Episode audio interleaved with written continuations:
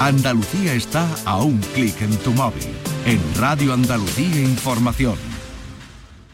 Nocturno en Radio Andalucía Información.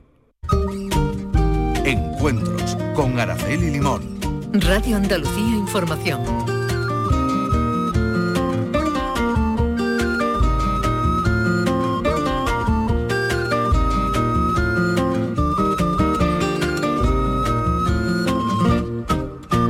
Saludos a todos. ¿Hay alguien a quien no le interese que estemos sanos? ¿Que tengamos salud? Pues miren, hoy estamos con Fernando Fabiani, médico cirujano y divulgador nacido en Sevilla. Es médico de familia, ha trabajado en urgencias hospitalarias y desde hace algo más de una década desempeña su trabajo en un centro de salud. Apasionado del coaching, la docencia y la divulgación, imparte cursos, participa en congresos y eventos científicos relativos al ámbito de la comunicación. En el año 2016 publicó Vengo sin cita, un libro sobre experiencias sanitarias en clave de humor. Años más tarde verían también la luz Vengo de urgencias, ¿te puedo hablar claro? Y el último, La salud enferma, cómo sobrevivir a una sociedad que no te permite sentirte sano. Fabiani, además de todo esto, está involucrado en el mundo del teatro. Desde el año 2003 dirige la compañía Síndrome Clown. En el año 2007 dirigió a Manu Sánchez en su espectáculo Un buen dictador. Y desde hace años interpreta todas las cuaresmas en Sevilla la obra Poncio Pilato. Señor doctor, míreme usted, mi corazón no marcha. Fernando Fabiani, bienvenido a la radio.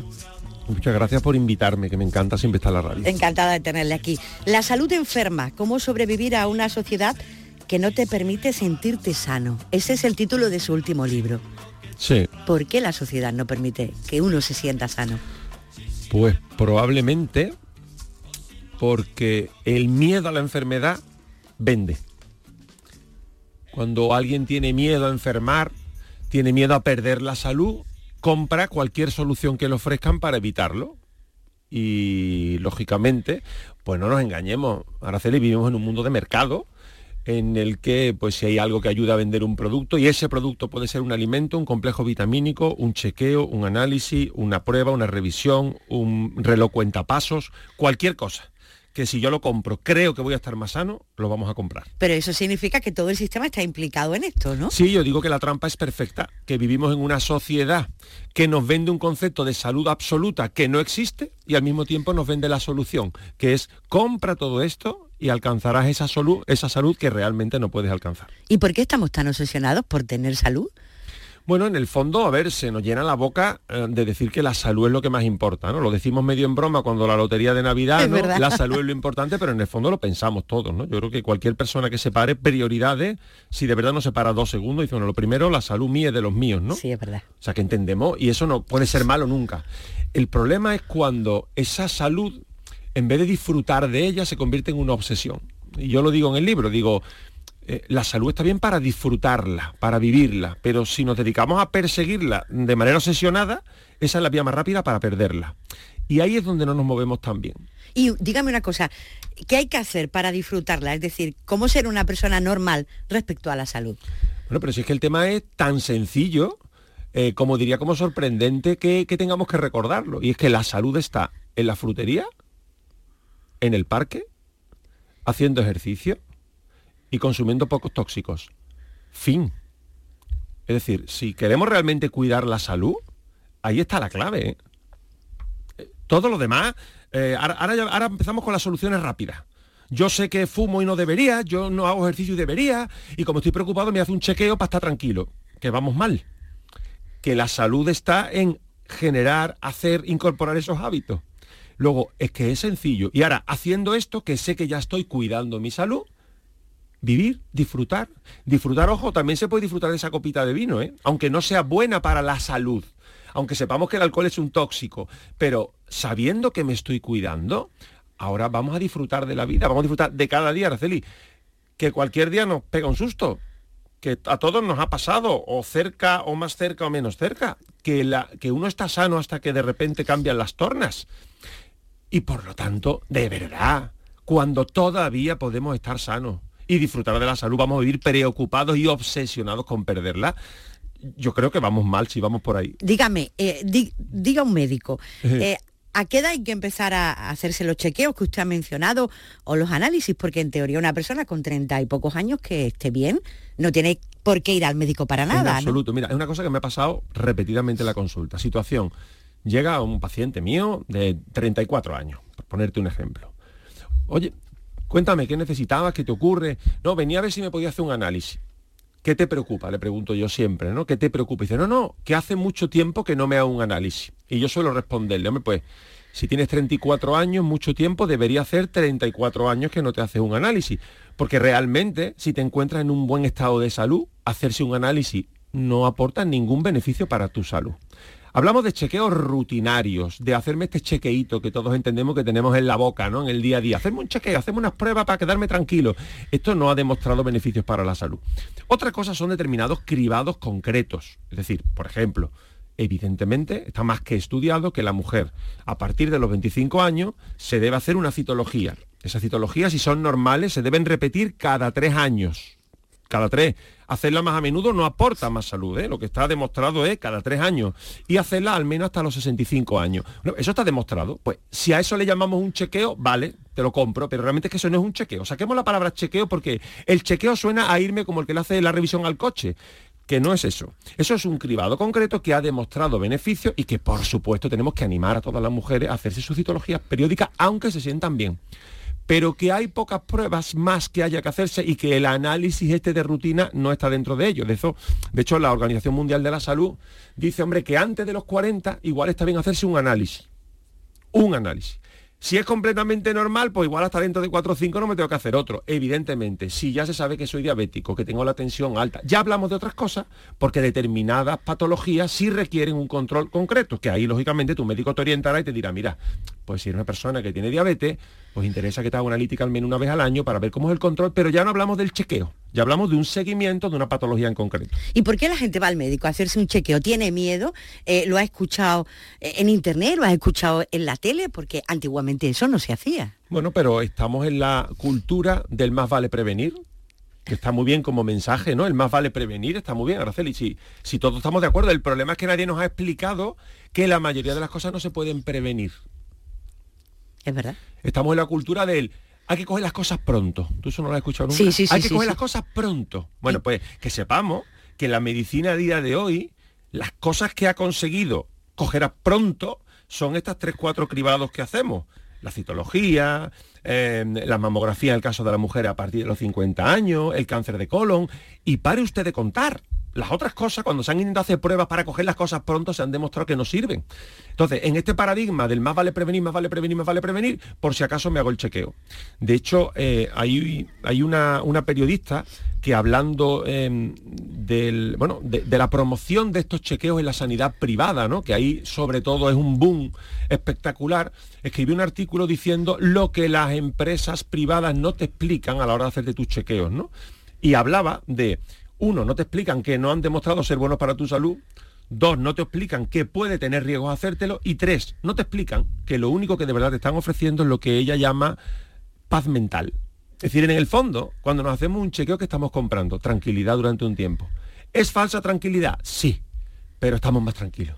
Yo me hago mi chequeo, si el médico me dice que está todo bien, uf, y yo me pego cuánto tiempo tranquilo. Hay gente que un año, hay gente que seis meses, gente que dos meses, gente que 15 días, porque es una tranquilidad mental que a mí me genera el ver un chequeo normal. Y yo siempre digo lo mismo. ¿Te ha hecho un chequeo está normal? Sí. ¿Puedes tener una enfermedad grave mañana? Sí. Es que, es que el chequeo te hace una revisión de rutina de algunos parámetros, pero no de tantos otros. Ha dicho usted en las consecuencias malas que puede tener un chequeo. Sí. ¿Qué, qué consecuencias son? Hay unas pocas. A ver. Te voy contando. Sí, sí, por favor. A ver, una de ellas, por, por ya cuestiones muy básicas, muy rápidas. Una de ellas, el falso negativo. Las pruebas no son infalibles. Y a veces que yo me hago una prueba para detectar algo y da negativo. Las pruebas no son 100% eficaces. Y a lo mejor digo, ah, perfecto, no lo tengo. Y es que la prueba ha fallado. Eso puede ocurrir, ¿eh? Con lo cual, ¿y ahí cuál sería efecto perverso? Hombre, ahí sería que me quedo falsamente tranquilo. ¿va? Esto es como una opción. No es la peor de todas. Seguramente una de ellas sea la cascada de pruebas.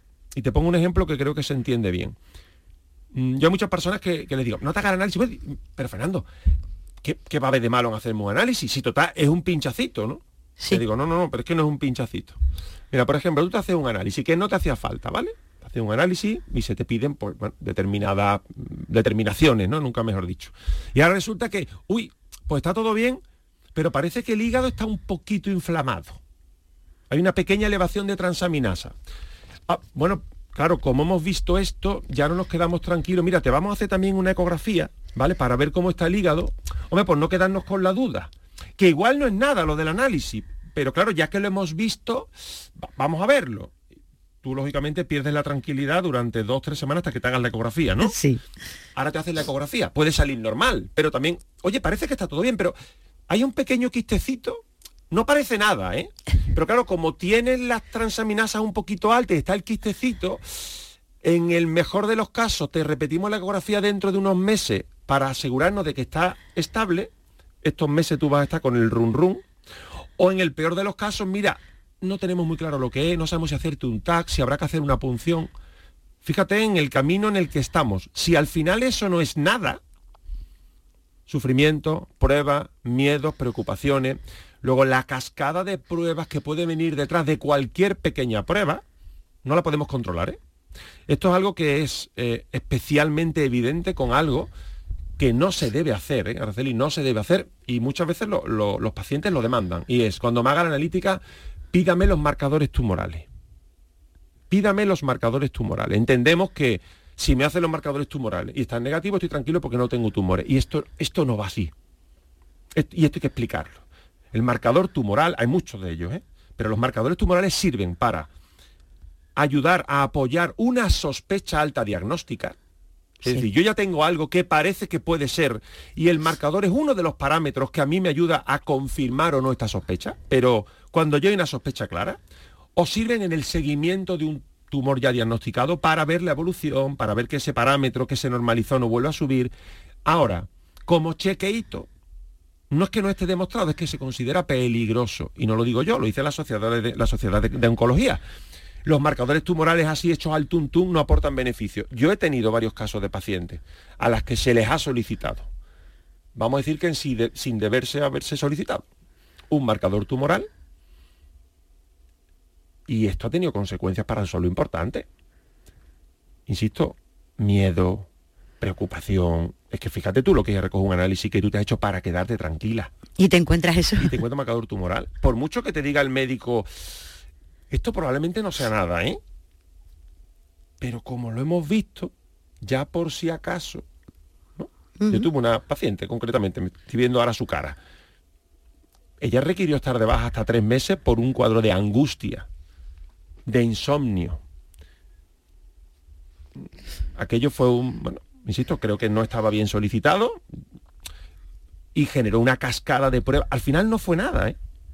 Un susto muy grande, Un susto muy grande que te podías haber evitado. claro. Mira, yo digo, digo en broma en el libro que eh, hacerte un chequeo para quedarte tranquilo es como si en la película de miedo te vas al sótano para huir del asesino, ¿no? Mal, o sea, mal. Tú estás viendo una película, ¿no? Y dices, que viene el asesino, me voy al sótano que tiene la bombilla fundida. Y tú piensas, no te metas ahí que te va a coger. Pues esto es lo mismo. Me quiero quedar tranquilo, me hace un chequeo, te estás yendo al sótano, ¿eh? Te estás metiendo en el sótano. Entonces, insisto, disfrutemos de la vida, disfrutemos de la salud y eso sí, búscate tu buena médica de familia, tu buen médico de familia que te oriente cuando tengas estas dudas. Oye, estoy, estoy pensando que igual no me he hecho muchas cuentas.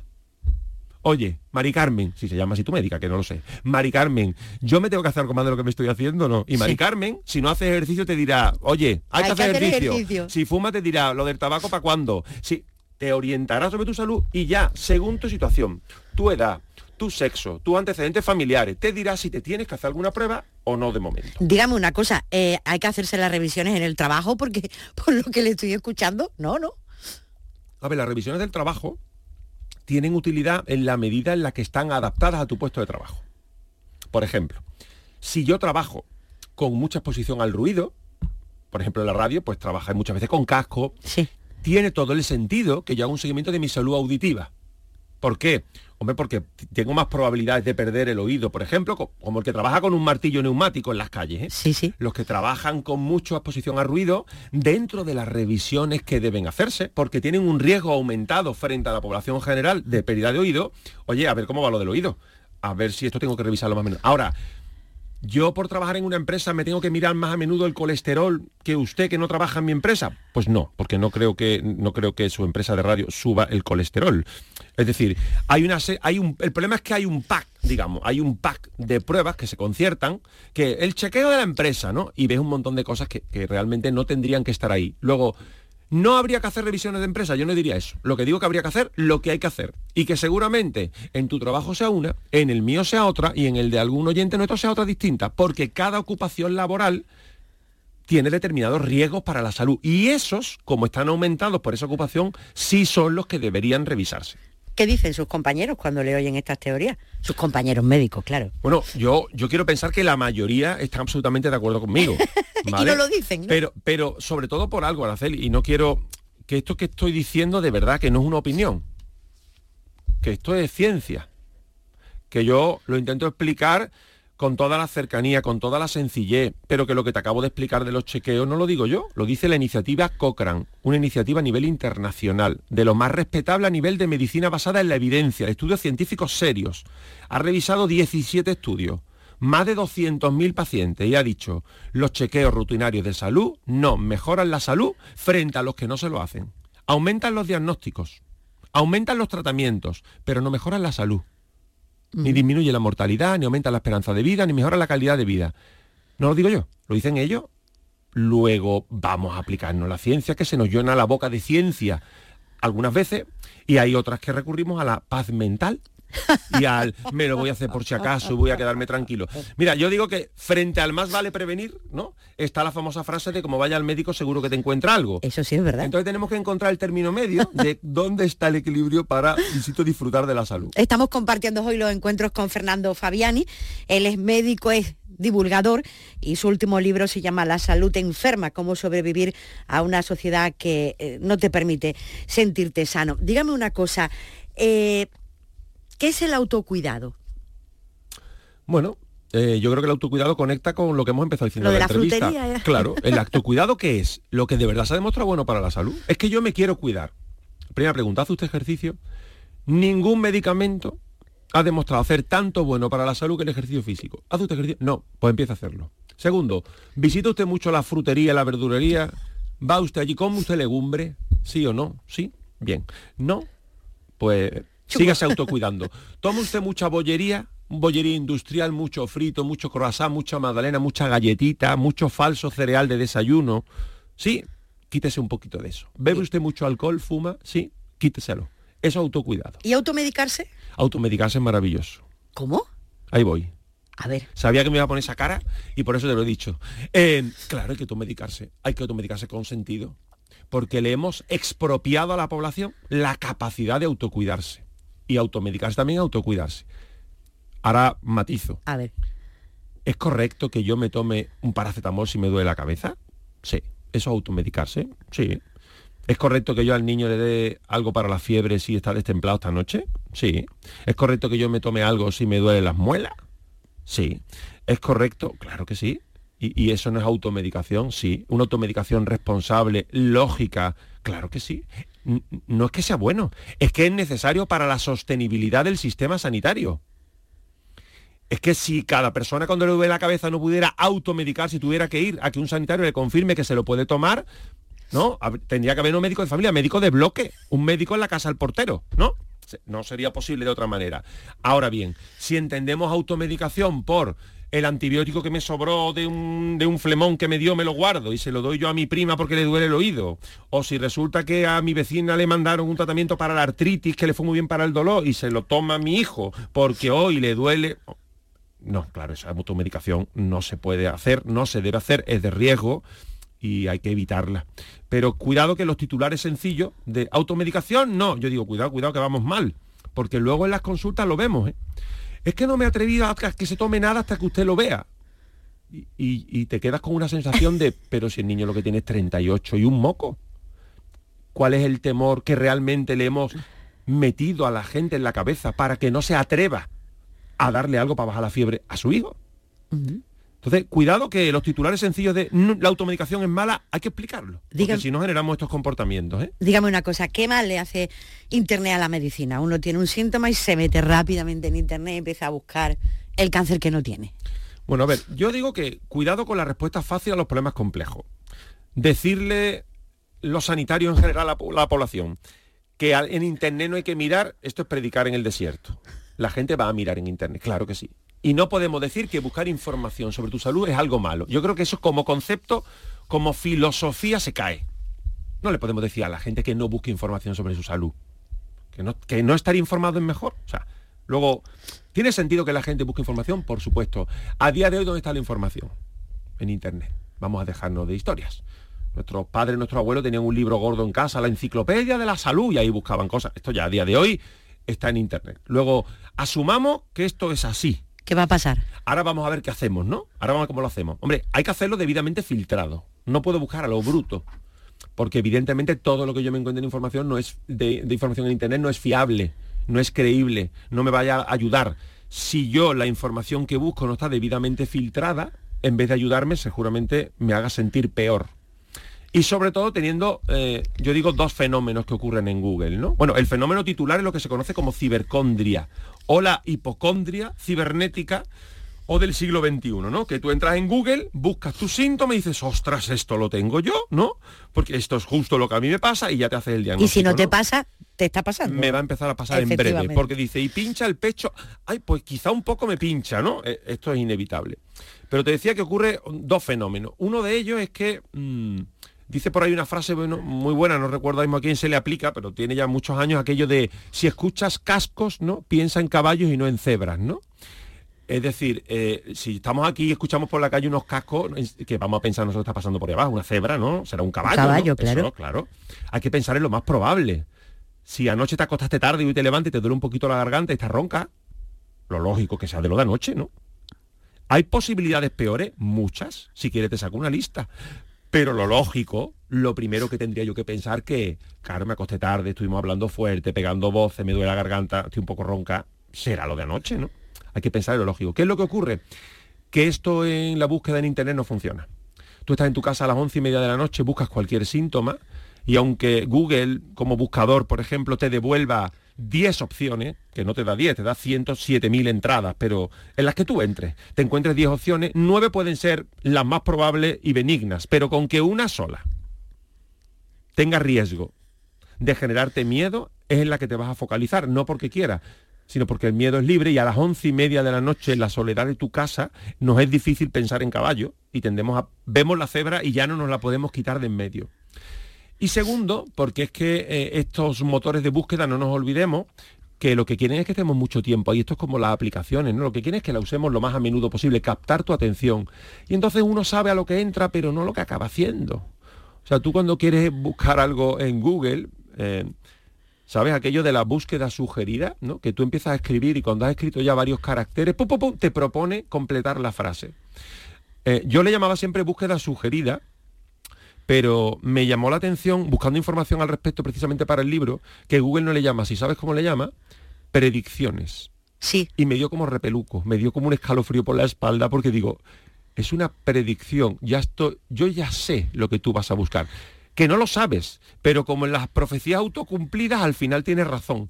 Porque yo a lo mejor me duele la garganta y yo empiezo a escribir me duele el...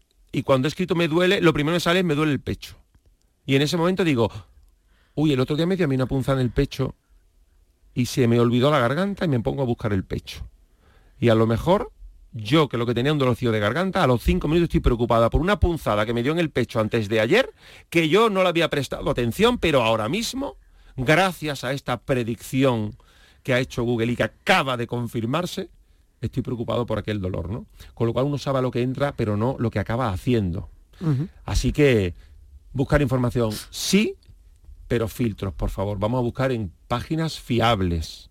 Vamos a buscar en fuentes porque detrás hay una institución que me dé fiabilidad o un profesional detrás de ese contenido que me dé fiabilidad. Busquemos ahí, pero de cualquier manera, en cualquier sitio, no porque no me ayuda en absoluto. ¿Cuándo decidió divulgar? Después de ser médico y de ver y de estar en la consulta Bueno. o ya lo tenía pensado de antes? A ver, yo, yo soy un apasionado de la comunicación. Me gusta la comunicación, hago teatro de toda la vida, doy formación en, comunicación, en, en- en formación de formadores. Entonces, yo soy un convencido de la comunicación. ¿Y qué te voy a decir a ti de comunicación? ¿no? Pues, ¿Qué es lo que ocurre? Que yo tengo la sensación de que o los sanitarios salimos de las paredes de la consulta o la consulta se va a llenar cada vez más de gente que no nos necesita. Y creo que es importante que a la consulta venga quien lo necesita de verdad. Y como nuestra población vive en una sociedad que es la que es, oye, igual tenemos que salir fuera. Y salir fuera es divulgar, es llegar a la gente que no viene a la consulta, para que la gente esté mejor informada y, y- y- insisto, y podamos dedicarle el tiempo de la consulta a quien realmente lo necesita. ¿Cómo hablan los médicos, ya que habla usted de comunicación? Bueno, yo creo que Raro, es es- algunos, es, ¿no? una asignatura pendiente. Sí. Es una asignatura pendiente. Es que es llamativo. Y yo voy a hablar de medicina, pero podríamos hablar de enfermería, de otras profesiones sanitarias, o podríamos hablar de muchas profesiones en las que también hay una interacción con el público. Pero me voy a centrar en la mía. ¿Tiene sentido que en una carrera en la que, salvo algunas especialidades de laboratorio o de radiodiagnóstico, el contacto con los pacientes va a ser diario, constante, y en momentos en el que la persona que está enfrente está atravesando un mal momento, porque, hombre, normalmente no, cuando uno entra en contacto con el sistema sanitario, no suele estar en su mejor momento. Es verdad. ¿Tiene sentido que en seis años de formación no haya ninguna asignatura de comunicación? La verdad es que no. No. Bueno, pues... Pero te voy a decir más, no solo de comunicación. Mm, El otro día escuchaba una entrevista a un médico de familia De jubilado. psicología quizás también, ¿no? Claro, no, psicología y alguna asignatura. Bueno, es una asignatura de psicología, pero fíjate, voy más allá de la psicología. Ya no es solo psicología. ¿Tú sabes cuán frecuente es que un paciente llore en una consulta de un médico de familia? O sea, yo cada día dos o tres personas lloran delante mía. Cada día. ¿Sabes cuántas horas de mi formación han estado dedicadas a saber cómo atender y cómo escuchar a una persona que llora delante tuya? Ninguna. Efectivamente.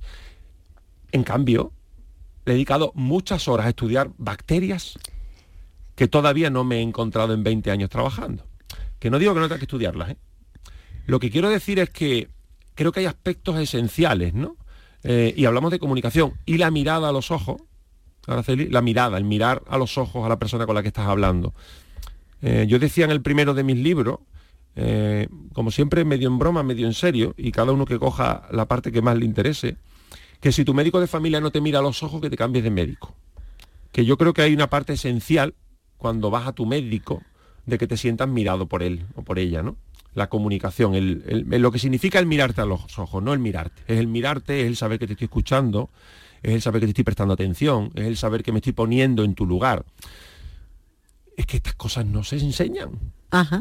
Entonces, al final, ¿qué ocurre? Pues que si tú tienes, vamos a decir, ciertas habilidades porque las has podido trabajar por otra vía, o tienes la suerte de que al hacer tu especialidad, tu especialidad, has rotado, has estado con médicas, con compañeros, que sí lo hacen y has podido aprender no solo lo clínico, sino también la comunicación, o al final, pues, bueno, eres como los aprendices que de los maestros aprenden no solo las virtudes, sino también los vicios, ¿no? ¿Por qué ha dicho médicas? ¿Porque las mujeres eh, atienden de otra manera? No, no, no, digo médicas porque cada vez son más médicas. Ah, bien, vale. Y, y creo que es importante que seamos conscientes de que esto es así. Ojo, creo que es muy bueno para nuestra salud, ¿eh? Esto te lo digo aquí tal y como lo pienso. Sí. Creo que es mejor, sí, creo que sí. Dicen muchos médicos que la gente va al médico de cabecera ahora porque antes iba al confesor y ya los confesores no existen, que realmente lo que necesitan es que alguien les escuche. Yo creo que estamos en una sociedad que vive muy sola. ¿Sí? Sí, muy sola, muy sola, muy sola. De hecho, em, mira, hay un síndrome, eh, esto, está- esto, se esto sí lo estudié en la carrera, ¿eh? hay un síndrome que se llama el síndrome del nido vacío, ¿Es cierto? ¿no? Sí. Que es cuando, bueno, pues... Se van los hijos. se van los hijos y es una nueva fase vital y es una fase vital difícil y es una fase vital que está descrita y que hay que conocerla porque se sabe que en ese momento, bueno, pues la situación, vamos a decir anímica, de manera así muy sencilla, pues es difícil. Yo creo que esto es, vamos, estoy convencido que esto es todavía más difícil la sociedad en la que vivimos.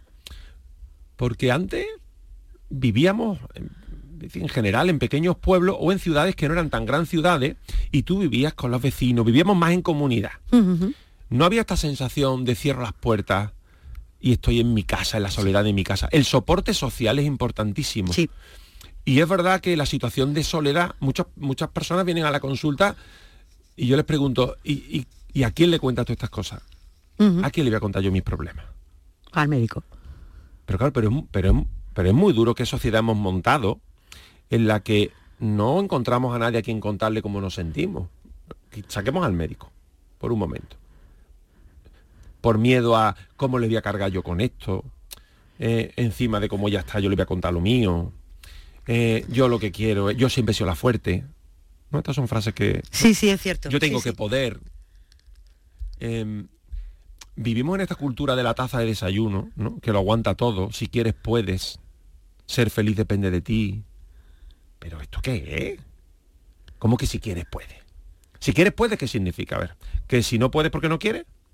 O sea, que si tú estás hecha polvo porque en tu casa hay un problema económico serio que no llega al final de mes. Que si tú estás hecha polvo porque está muerto tu padre. Que si tú estás hecha polvo porque tu marido te trata mal. Si no estás bien es porque no quiere. ¿Eso significa que si quieres puede? Espero que no, ¿no? No debería. Pero las consultas se llenan de personas que además de estar pasándolo mal se sienten culpables. Porque se deberían sentir bien. Y yo me sigo sorprendiendo cada día. Digo, pero, pero ¿qué sociedad estamos montando? Ajá.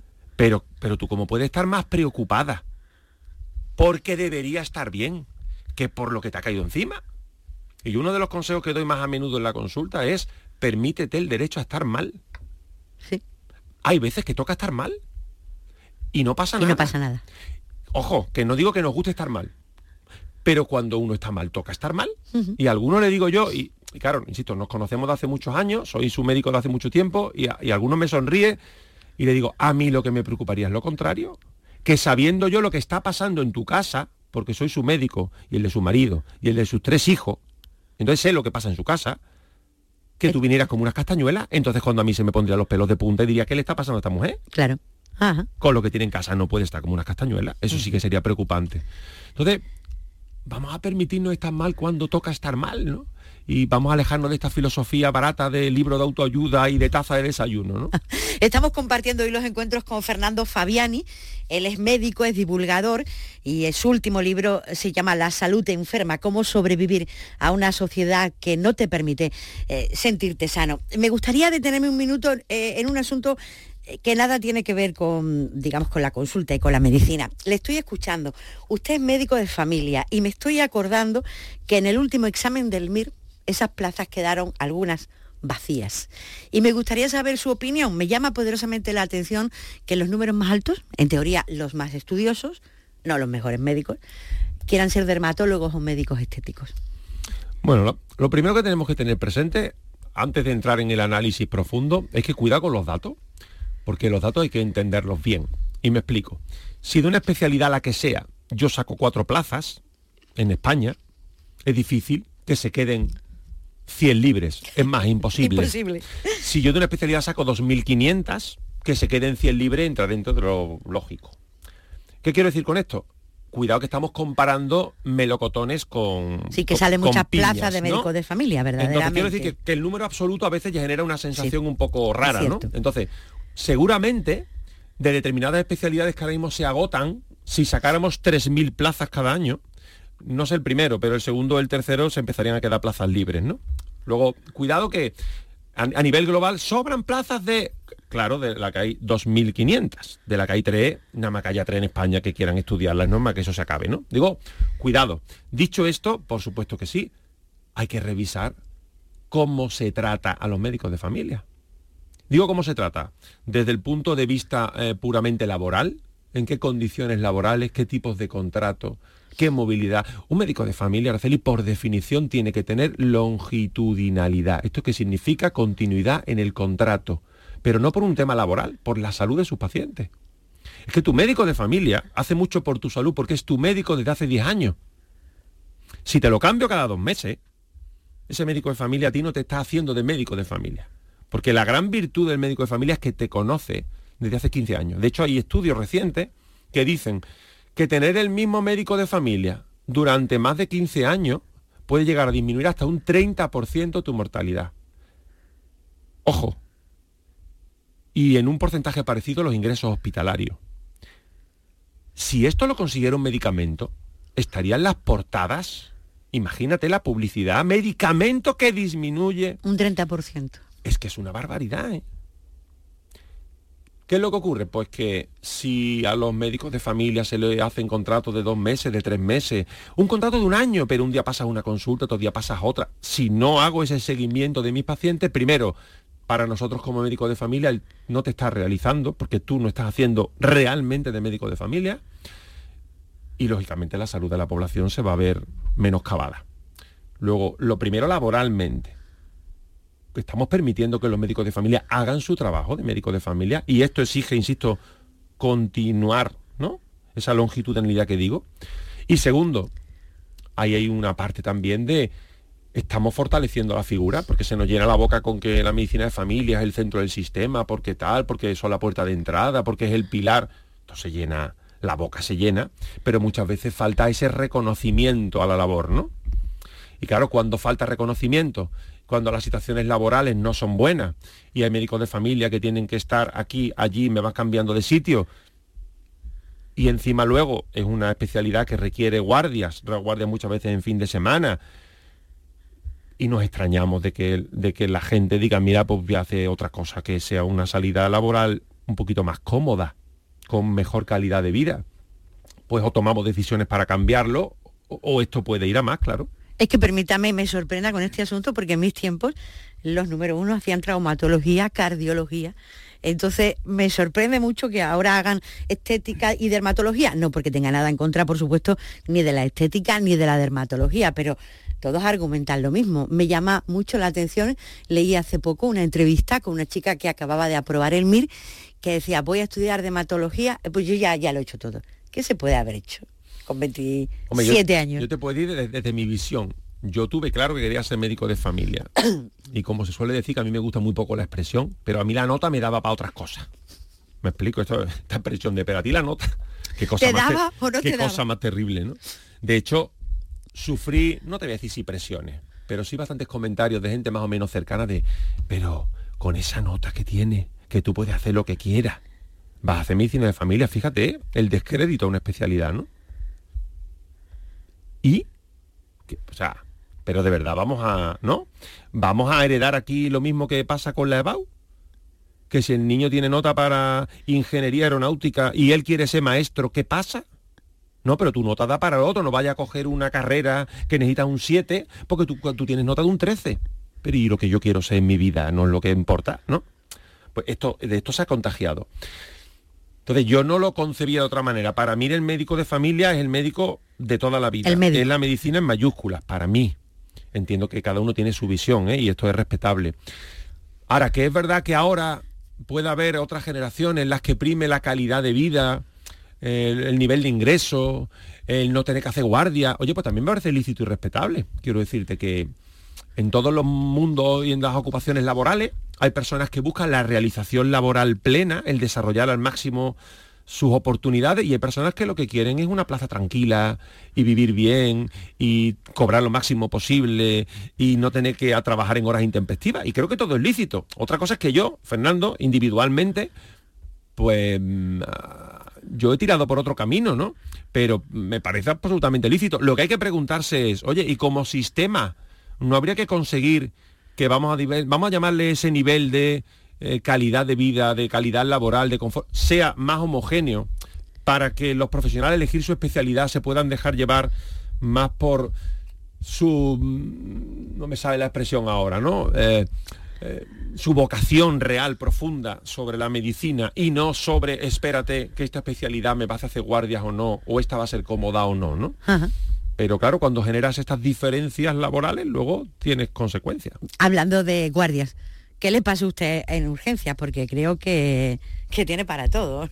Bueno, urgencias te pasa de todo. En urgencias te pasa desde lo más extremo y lo más dramático, porque eso es un servicio de urgencia. ¿Qué es lo más raro que ha Cosas anecdóticas. Claro, lo más raro no fue por grave.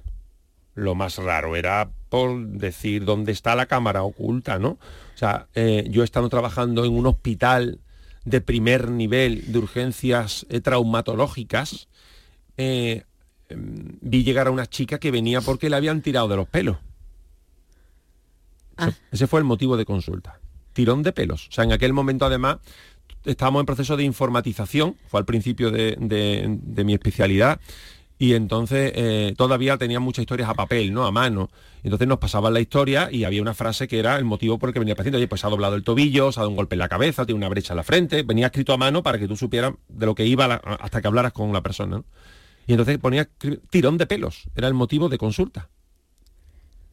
Tirón de pelos. ¿Y qué le dijo usted? Pues mira, en aquel caso eh, ya era última hora de la noche, además era como una de la mañana, o sea, era una hora un poco así ya de... Entonces estábamos, había bajado un poquito el ritmo, estábamos varios compañeros y nos llegaron, oye, que hay un, una paciente, ¿no? Y cuando vimos esto, bueno, no pudimos evitar sonreír y decir, pero esto, ¿de verdad? Y un compañero mío eh, dijo, dejádmelo que yo, que yo voy. que yo voy a verla, ¿no? Y me hizo mucha gracia porque, porque él, bueno, tiró por el camino de en medio y entonces eh, puso eh, motivo, de- dice que le han tirado de los pelos, exploración normal, diagnóstico, presunto tirón de pelos, porque evidentemente nosotros no podemos dar fe de que le han tirado de los pelos, y como tratamiento puso lavar con champú suave eh, y revisión por el peluquero de zona. Eh, bueno, este compañero mío se tiró ahí al fango al poner eso en un documento, pero al final es ¿qué respuesta te puedo dar a eso? ¿Qué respuesta te puedo dar a eso? ¿No? Bueno, eh, pero chito, es una anécdota, no- entiendo que no es lo habitual, pero bueno, es que en un servicio de urgencia ves de todo. Hacemos mal uso del servicio de urgencia, mayoritariamente. Bueno, ¿Pero yo- por qué? Bueno, a mí no me gusta hablar de mal uso como tal, porque yo a- de primeras quiero presuponer que el servicio de urgencia no es un sitio agradable para nadie. Quiero presuponerlo, ¿vale? Que no es un sitio agradable para ir, me refiero como paciente, no es el mejor sitio. Lo que sí tenemos que valorar es cuándo voy, porque de verdad creo que lo mío es urgente y por lo tanto, si no lo es, hay que profundizar en por qué esta persona tiene miedo a que esto sea urgente cuando no tiene sentido y tenemos que hacer esta revisión social de por qué estamos atemorizados por cosas que no deberíamos Sí. y cuando, eh, digamos, esto se utiliza como comodidad, eh, porque esta vía es más rápida, porque yo vengo a las 2 de la mañana y así que no hay nadie, y así no tengo que esperar. Claro, y cuando le damos este otro uso, ¿no? Sí. Yo, yo pongo el ejemplo, mira, un ejemplo distinto. Las farmacias están abiertas por las noches. Yo entiendo, hay una persona trabajando de noche que, entiendo que entre, entre cliente y cliente, paciente y paciente intentará descansar un poco, porque la noche es dura. Eh, yo iría a las 4 de la mañana si tengo un dolor insoportable de muela y no tengo en casa un analgésico. Pero no se me ocurriría comprar una crema hidratante a las 4 de la mañana, aunque esté abierta la farmacia. Entonces creo que estamos en una sociedad que se ha vendido el abierto 24 horas, el quiero algo, pop, en la aplicación lo pongo y que me lo manden, que me lo traigan en una bicicleta, aunque esté tronando fuera, y que me lo traigan a mi casa en 10 minutos. Vivimos esta sociedad de la inmediatez, ¿no? Y creo que cuando la urgencia se convierte en un resolver rápido o voy hasta ahora que me es más cómodo, ahí sí creo que, insisto, no individualmente, creo que socialmente estamos haciendo un uso regular. Hábleme de los nuevos padres, esos sobrepreocupados que lo entienden todo, que lo saben todo. Bueno, pero es que eh, esa sobrepreocupación y ese saberlo todo al mismo tiempo no es cierta. Porque mm, ahí sí que se ha expropiado el autocuidado, el asumir la responsabilidad. O sea, vemos muchos padres realmente preocupados porque su hijo lleva con fiebre tres horas. El hijo que tiene los mofletes colorados y está corriendo por la sala de espera. O sea, que tú lo ves y dices, muy malo el niño no está. No, muy malo no se le ve al niño. Fiebre tiene, pero muy malo no está. Entonces a mí lo que más me preocupa es si realmente como padres, y yo soy padre, mis hijas ya son más mayores, pero hemos perdido ese asumir la como padre que asumir las responsabilidades y ahí uno riesgo y uno toma decisiones todos los días respecto a sus hijos, que pueden salir mejor o peor. Y dentro de la responsabilidad, igual que tú decides cómo lo alimentas, cómo lo educas, a qué colegio lo llevas, si lo dejas montar en bicicleta o no, si le pones un casco o no. Y cualquiera de estas decisiones puede tener consecuencias. Pues el niño se levanta con fiebre destemplado, yo tengo que decidir, oye, pues si al niño lo veo bien, le doy un antitérmico y se encuentra bien me espero. Y si en dos o tres días la fiebre no se quita, o en cualquier momento le veo mal aspecto o aparece algún síntoma que me preocupa, lo llevo. No, sé, a mí me parecería lo, lo sensato, lo adecuado cuando vemos muchas situaciones en las que el niño, como yo digo, a veces adelanta la fiebre, cuando a veces el niño llega, ¿tiene fiebre? No, pero le está dando, no, pero yo le veo ya destemplado, no.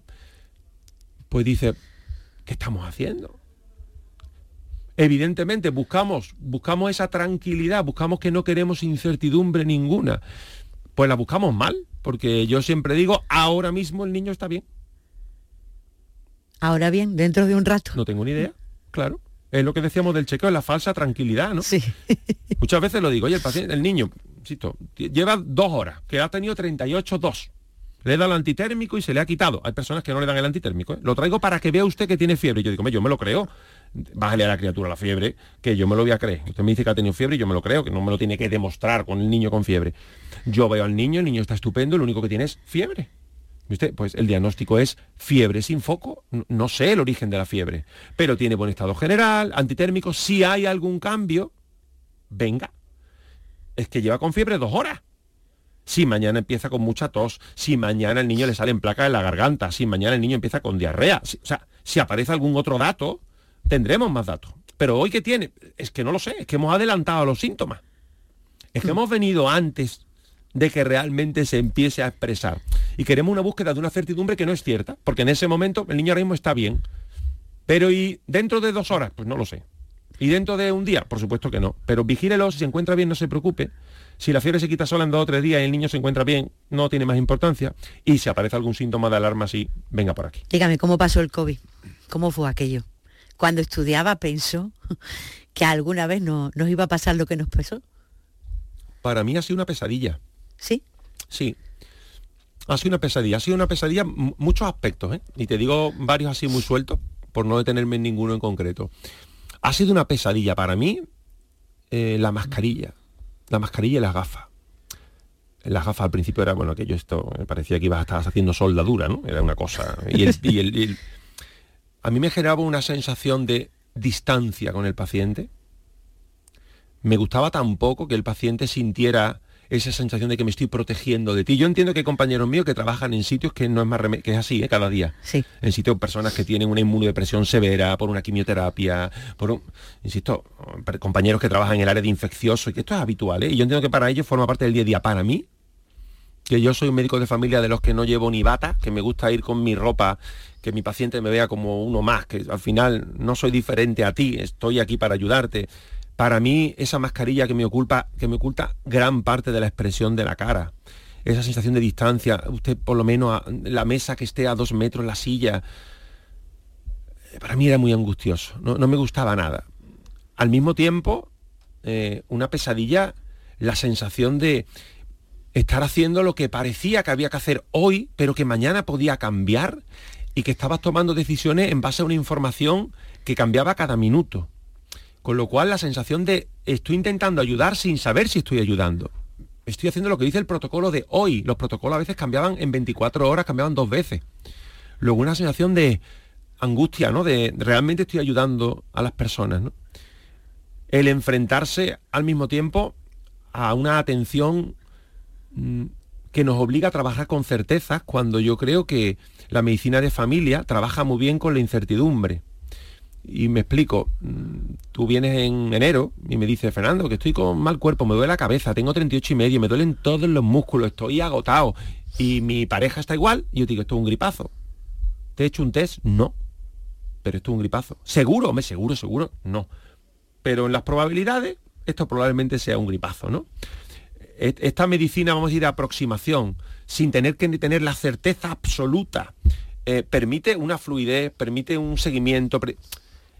Durante la pandemia tuvimos que intentar trabajar con certeza. Todo había que confirmarlo con un test, no solo a ti, a ti, a los que conviven contigo. Y si el test es negativo, pero si sigue con síntomas, repítelo, la necesidad de no era por una necesidad individual del paciente, era por salud pública.